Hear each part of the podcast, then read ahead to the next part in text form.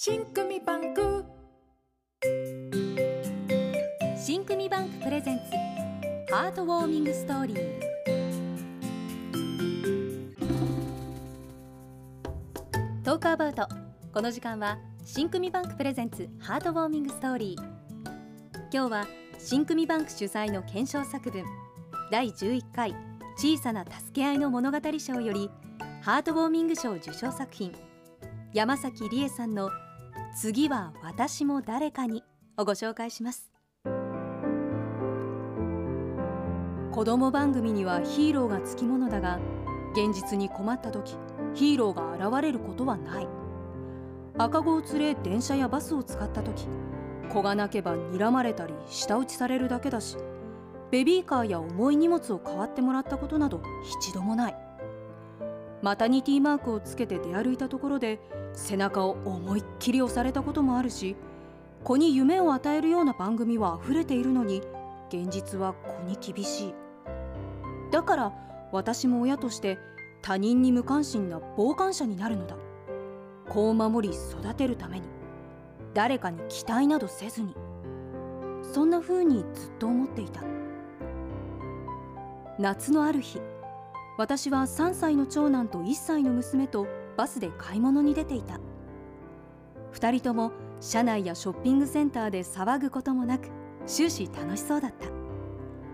また来ようねと帰りのバスを待っている時突然娘がビエンビエンと泣き始めた。疲れたかな？私はそう言って娘の汗を拭い抱っこしどこか影はと見渡した。けれど屋根のついたバス停の椅子は埋まり他はどこも同じく夏の日差しが降り注いでいる。次第に娘の声は大きくなりどこからか大きな舌打ちが聞こえた。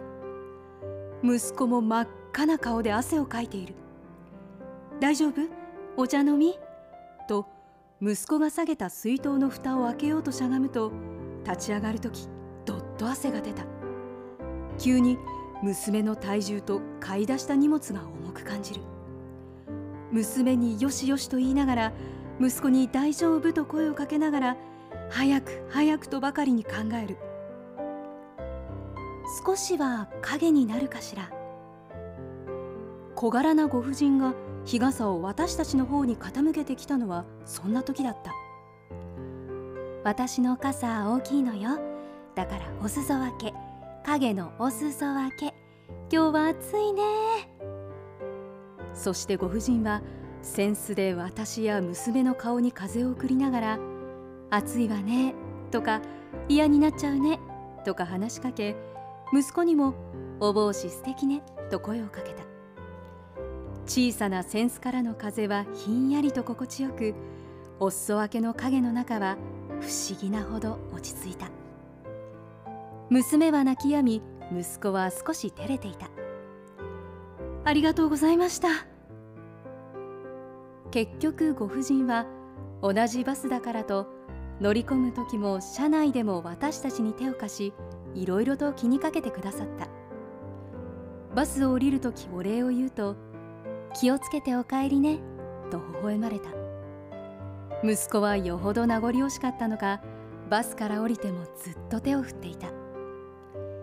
以来心に「お裾分け」という言葉が響いている。あの日のご婦人は私たちにとってヒーローだった。お裾分けでいいじゃないか。全身全霊で助けるヒーローを待つよりまずは私も動こう。子供の未来のために。優しさのお裾分けが行き交うよう願って。無関心な傍観者でいるよりずっと世界が明るい気がする。次は私も誰かに。完璧よりもお裾分けのヒーローっていいですね。今年も新組バンク信用組合では助け合いをテーマにした作文を募集しています。締め切りは9月3日です。詳しくはインターネットで新組助け合いで検索してください。それでは来週もお楽しみに。新組バンクプレゼンツハートウォーミングストーリー朗読片桐千秋でお送りしました。